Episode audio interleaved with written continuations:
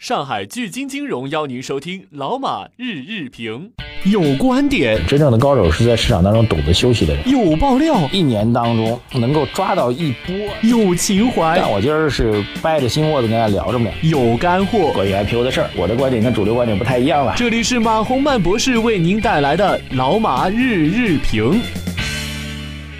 好，各位老马日评的听众朋友们，大家下午好啊！现在是北京时间的下午四点多啊。昨昨儿有人，我大概三点多上传节目，然后老有人说没收到啊，不知道今儿这个四点多钟上传能不能收到啊？今天早上这个因为看到有人说这个什么春节红包啊，这个瞎扯淡的观点，所以今天早上这一激动呢，就起了一个比较刺激性的标题啊，叫做奢望红包无异于谋财害命。唉，其实只是基本观点表达啊，就是听大家这个。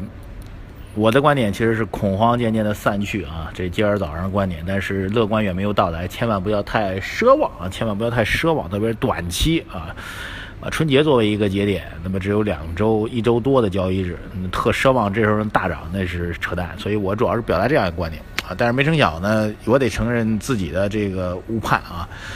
呃，我本来以为两千八百五十点附近震荡之后呢，这么横盘整理能够大概延续十天二十天的这个交易日，能够确定这个底部，就跟当年的二八五零点一样啊，就是横盘慢慢的往上走，呃，最终呢让二八五零点的底部区域通过接近一个月的交易月哈，然后能够得到确认啊，这是我的一个想判断啊，但是没想到这市场呢，这比我们想象中还要弱哈，呃，今天居然。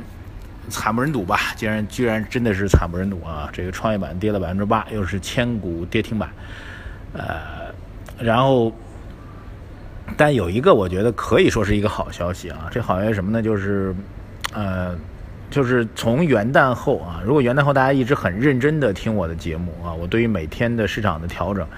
其实都能够找到比较准确的原因啊，就这次调为什么暴跌啊？原因比如美国加息，比如这个人民币离岸市场受到狙击啊，比如说香港市场受到狙击，我们都能够找到确凿的消息啊。但是啊，今天其实这次下跌，呃，没有任何确凿的消息能告诉我们能够解释吧？说这今儿为什么下跌啊？因为某某某没有，没有，真没有啊！呃，各位啊，真没有。呃，按照惯例上来讲，啊，当市场出现了没有办法去解释的大幅度杀跌的时候，啊，往往就开始接近这个底部区域了，啊，就慢慢开始到了这个呃一而再再而三三而竭了。虽然这到最后空头势力依然很强大，那说句实在话，已经开始慢慢的啊，已经开始接近到这个这个风险逐步释放的一个阶段。这是这是历史上的惯例啊。当然，如果非要找一个今天下跌的理由。很抱歉啊，这事儿有点不地道啊。就是前几天在达沃斯年会的时候，有我们政府官员又表示了什么？如果市场出现重大的金融风险，还会救市等等。我当时就提了一句，我当时是半开玩笑啊，但是也有历史依据。我说，只要政府明确在某个点位要救市，那那市场就必须得把这点位干掉。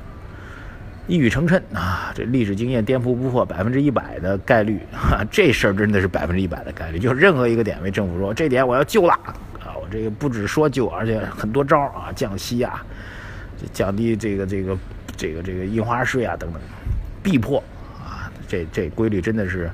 魔鬼规律啊，所以达沃斯内我还觉得这政府官员表达也不是那么明确，那么因为他还是面儿上的说法，不是那么坚决。我觉得估计还心里，我心里也存了一点侥幸心理，觉得还成啊，不会破掉。但没成想，这非要找一理由就这理由啊，好吧。那么当然短期来讲，这市场已经到了极度的这个弱势的状况啊，所以玩啥呢？今儿早上提了一句啊，这个我说这个安全靠谱理财产品、收益率产品啊，这很多朋友留言说特感兴趣啊，我也准备回头我们和几个做理财方面比较稳健收益率的这个个人吧或者机构来合作，来做一做这方面的这个关注啊，然后呢，我本人也会以我个人的这个金融风险的把控的能力，对相关的他们的这个观点呢，也做一个审核啊，做一个评判啊，做一个这个这个把关啊。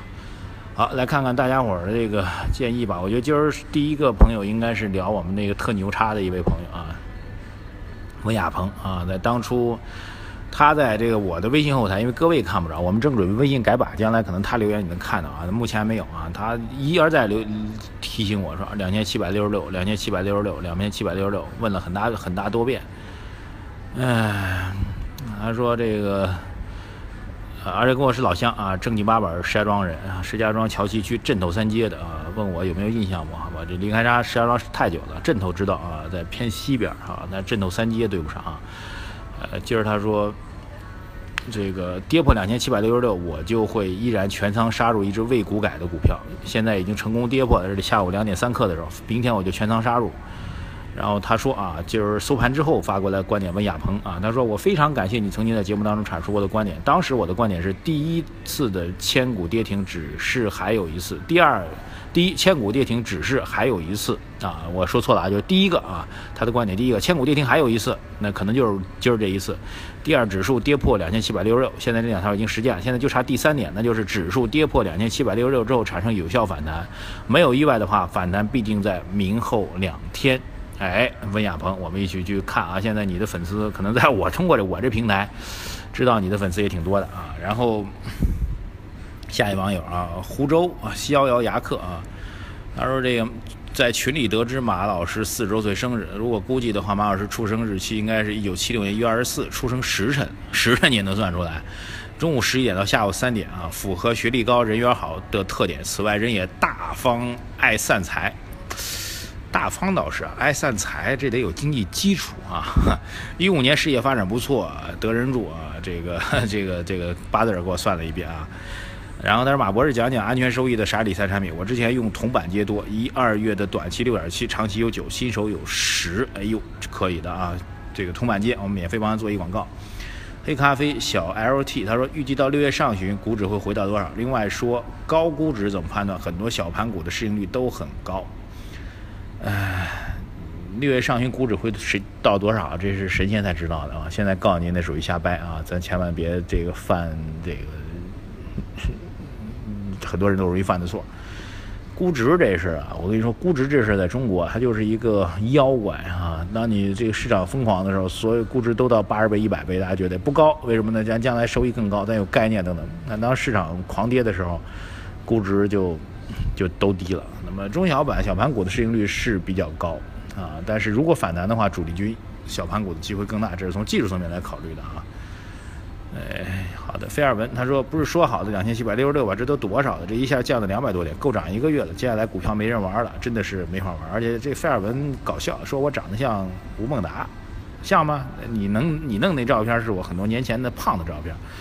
我现在天天减肥啊，健身，瘦多了啊。得空您可以到上海来参观一下。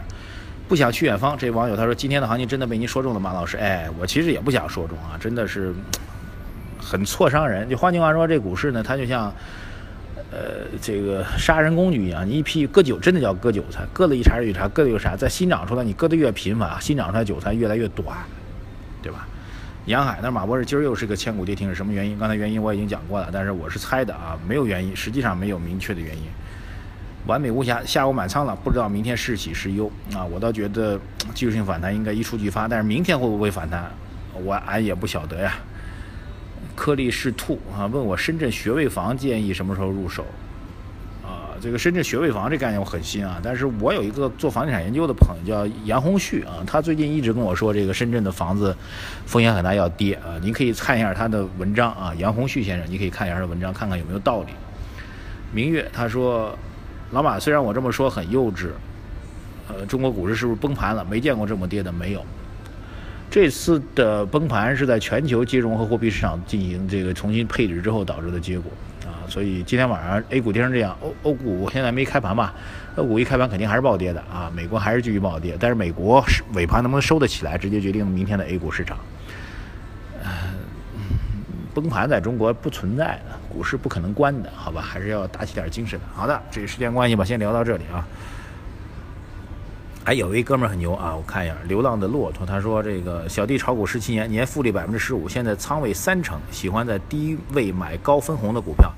对一六年的股市判断是，大家听到哭了啊，两千一百点到四千点，我计划在两千六百点补仓，最后子弹留到一千八百点，哎呦喂，更狠啊！好，谢谢大家啊，关注我们微信公众号“财经马红漫”，把您的问题建议留下来，还有我们的书会送给大家，谢谢大家。还有这个之前给我们留言要书的啊，很多这个地址没写全户，手机电话地址没写全户的，您自己再查一查啊，一定要补全了，我们会给您送上我们的书。再见。